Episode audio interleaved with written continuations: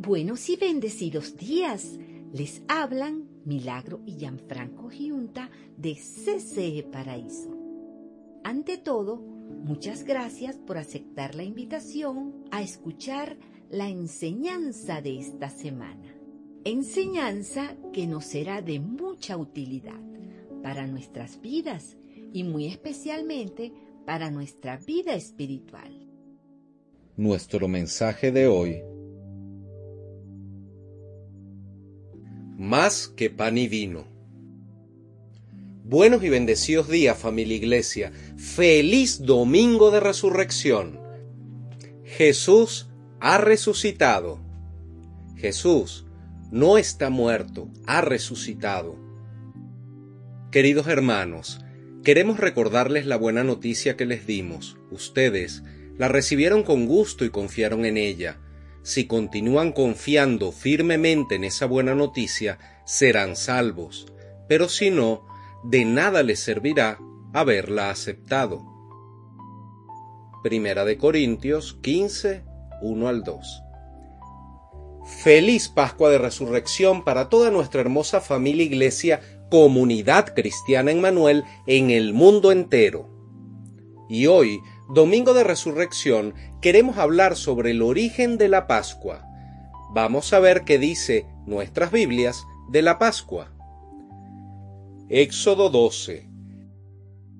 Mientras los israelitas todavía estaban en la tierra de Egipto, el Señor le dio las siguientes instrucciones a Moisés y a Aarón.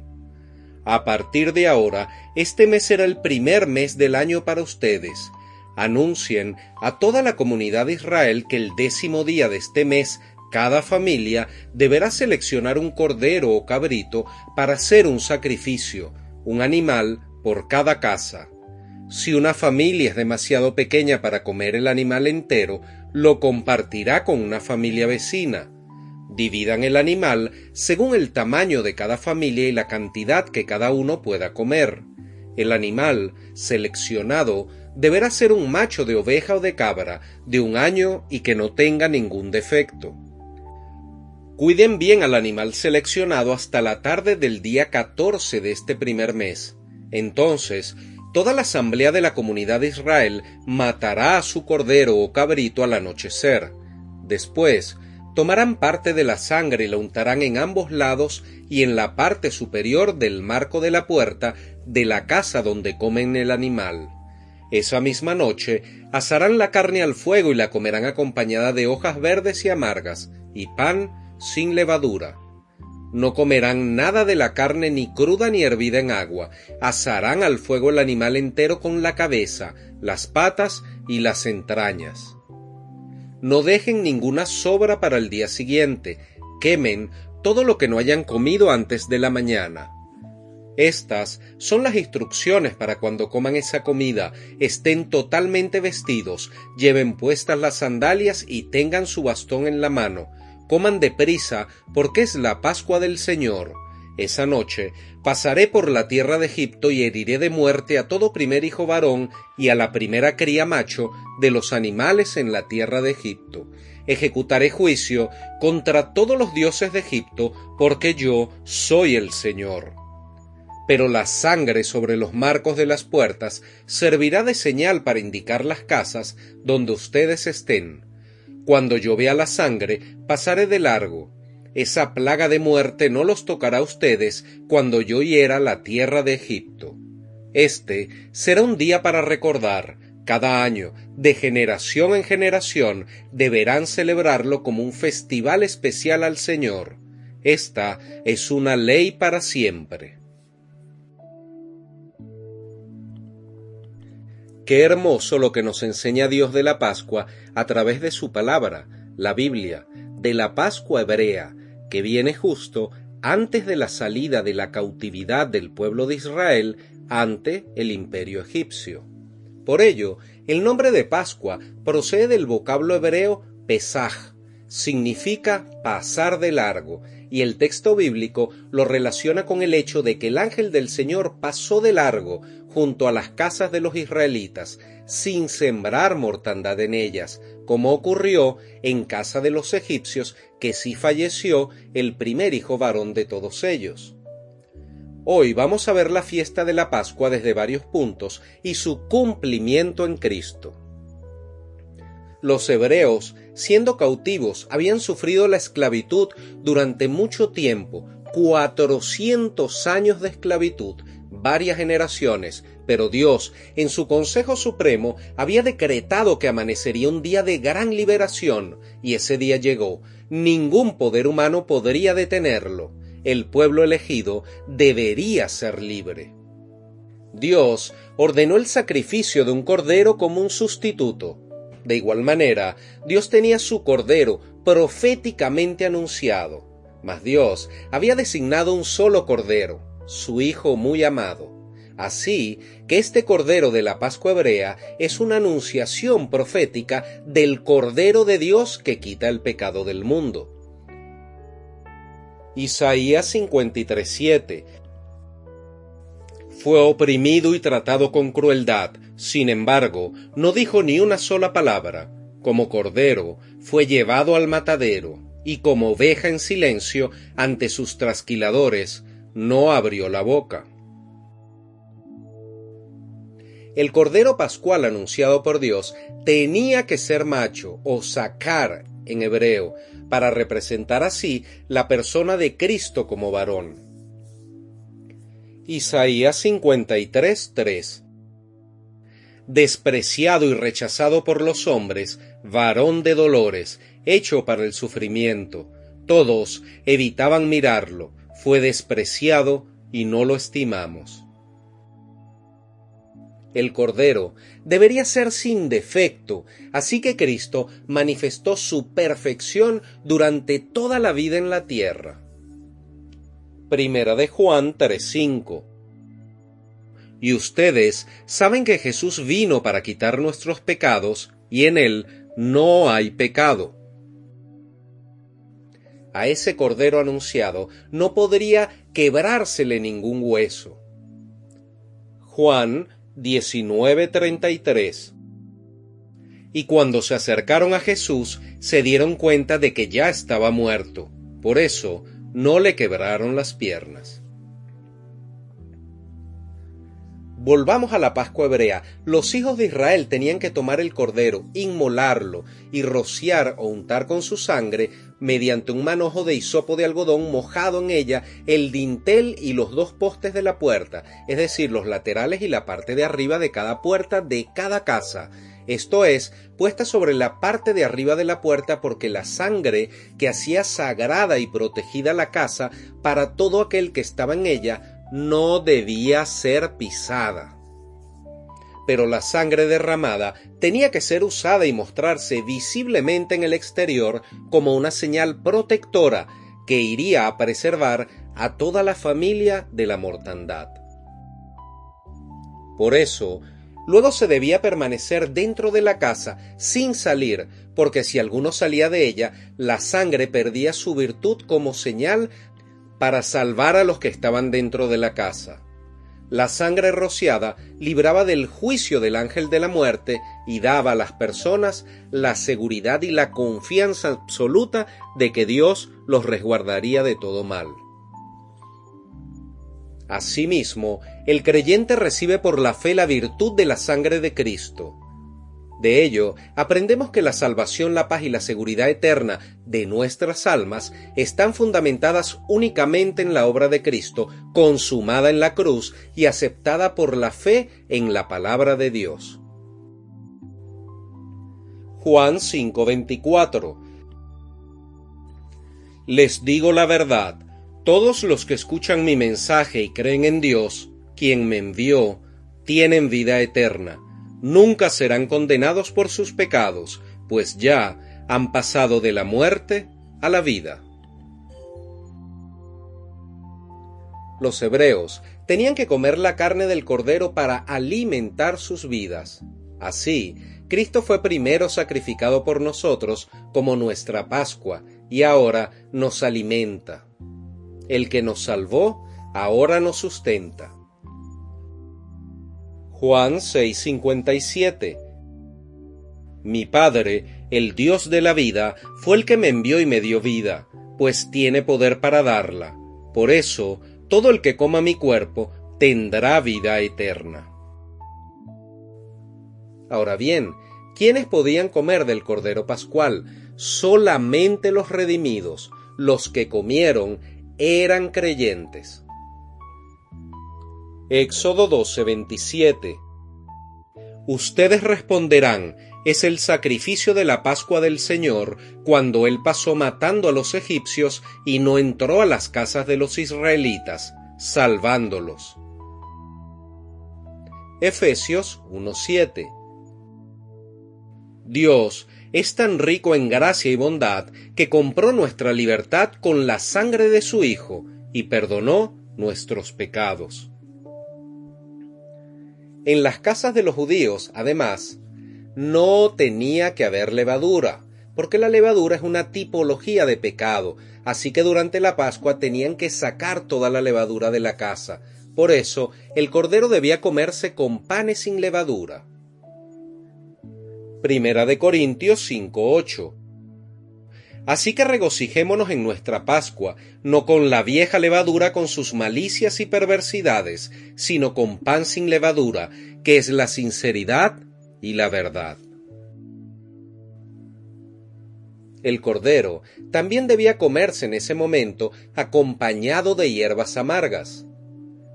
Éxodo 1.13 por eso los egipcios los hacían trabajar sin compasión, les amargaban la vida forzándolos a hacer mezcla, a fabricar ladrillos y hacer todo el trabajo del campo. Además, eran crueles en todas sus exigencias. Isaías 53:4 y sin embargo, Él estaba cargado con nuestros sufrimientos, estaba soportando nuestros propios dolores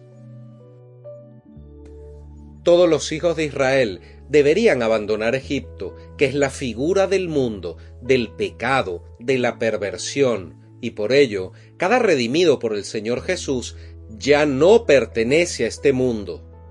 Vivimos en el mundo, pero sin formar parte de él. Filipenses 3:20 en cambio, nosotros somos ciudadanos del cielo y de ahí esperamos al Salvador, el Señor Jesucristo. Cuando Jesús y sus discípulos estaban terminando esta última cena juntos, Él instituyó los servicios de la Pascua del Viejo Testamento en el Nuevo Testamento, incluyendo una ceremonia especial en la que se come pan sin levadura y también se toma vino. Mateo 26, 26 al 28. Mientras comían, Jesús tomó un poco de pan y lo bendijo, luego lo partió en trozos, lo dio a sus discípulos y dijo, Tómenlo y cómanlo, porque esto es mi cuerpo. Y tomó en sus manos una copa de vino y dio gracias a Dios por ella, se la dio a ellos y dijo, cada uno de ustedes beba de la copa, porque esto es mi sangre la cual confirma el pacto entre Dios y su pueblo. Es derramada como sacrificio para perdonar los pecados de muchos. Así que ya no hay cordero en la Pascua porque Él durante el tiempo de la Pascua hizo un solo sacrificio para todos y para siempre. Ya no hay hierbas amargas porque Él mismo, Jesús, llevó y cargó todos nuestros dolores, enfermedades y sufrimientos. El nuevo pacto se inicia cuando el velo del templo se rasgó de arriba abajo. Expliquemos un poco esto. El templo tenía tres partes, el patio exterior, el lugar santo y el lugar santísimo. En el patio exterior iba el pueblo a llevar los sacrificios para el perdón de sus pecados. En el lugar santo únicamente entraban los sacerdotes hebreos y en el lugar santísimo solo entraba el sumo sacerdote, una sola persona, y ahí era donde estaba la presencia de Dios. Ahora bien, ¿qué significado tiene este velo o la rasgadura del velo para nosotros los que creemos en Jesús en la actualidad? Ante todo, El hecho de que el velo se haya rasgado dramáticamente al momento de la muerte de Jesús, y debemos dejar claro que era primera vez en la historia de la humanidad que el velo del templo se rasgaba. Esto simbolizó que su sacrificio, el derramamiento de su propia sangre, fue una expiación suficiente por todos los pecados desde ese momento y para siempre. Significa que el camino para llegar al lugar santísimo fue abierto para toda la gente de todos los tiempos, todos los que acepten a Jesús como su Señor, tanto judíos como no judíos. El velo era un simbolismo de Cristo mismo como el único camino hacia el Padre, mas ahora Cristo vivo y resucitado es el único camino, la única verdad y la única vida, y ya no hay nada detrás de ningún velo, porque la verdad, por misericordia del Padre, nos fue revelada a través de la gracia de Jesucristo por el poder del Espíritu Santo. Por eso, Cristo es nuestro mayor y supremo sumo sacerdote, y como creyentes en su obra perfecta y terminada, nosotros todos participamos como sus sacerdotes. Nosotros podemos entrar ahora en el lugar santísimo por Él, gracias a Él y a través de Él, mediante la obediencia a su palabra. Hebreos 10, 19, 20. Así que, amados hermanos, podemos entrar con valentía en el lugar santísimo del cielo por causa de la sangre de Jesús. Por su muerte, Jesús abrió un nuevo camino, un camino que da vida a través de la cortina al lugar santísimo.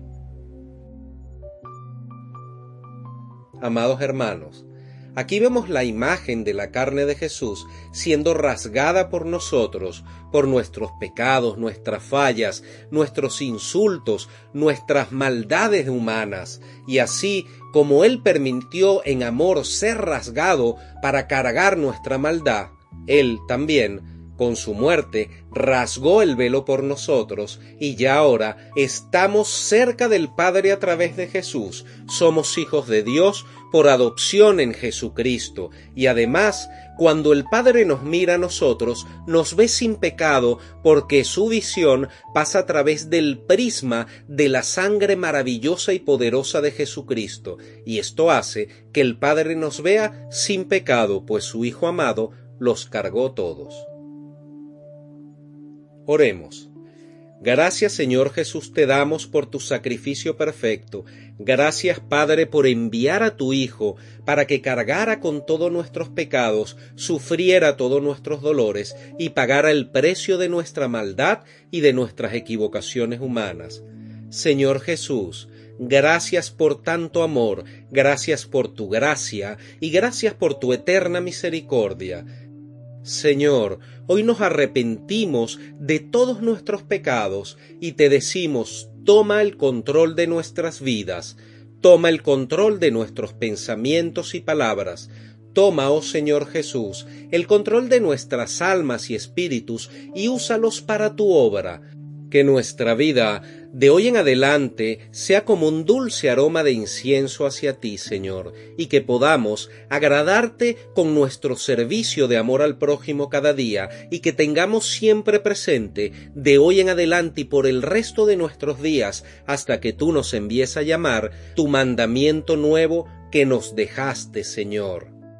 Ámense los unos a los otros, como yo los he amado.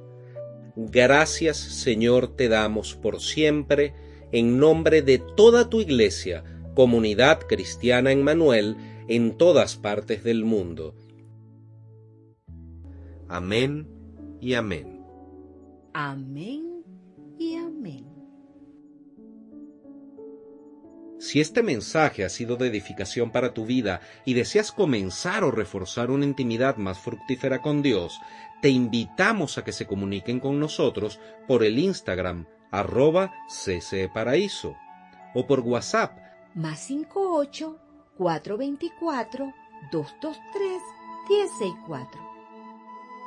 Feliz y bendecida semana les desea Comunidad Cristiana en Manuel Paraíso. Hermanos de mi corazón, hemos culminado por hoy. Dios les bendiga grandemente y en abundancia. Les amamos en el amor de Cristo y les invitamos a escuchar la próxima semana el mensaje de CCE Paraíso.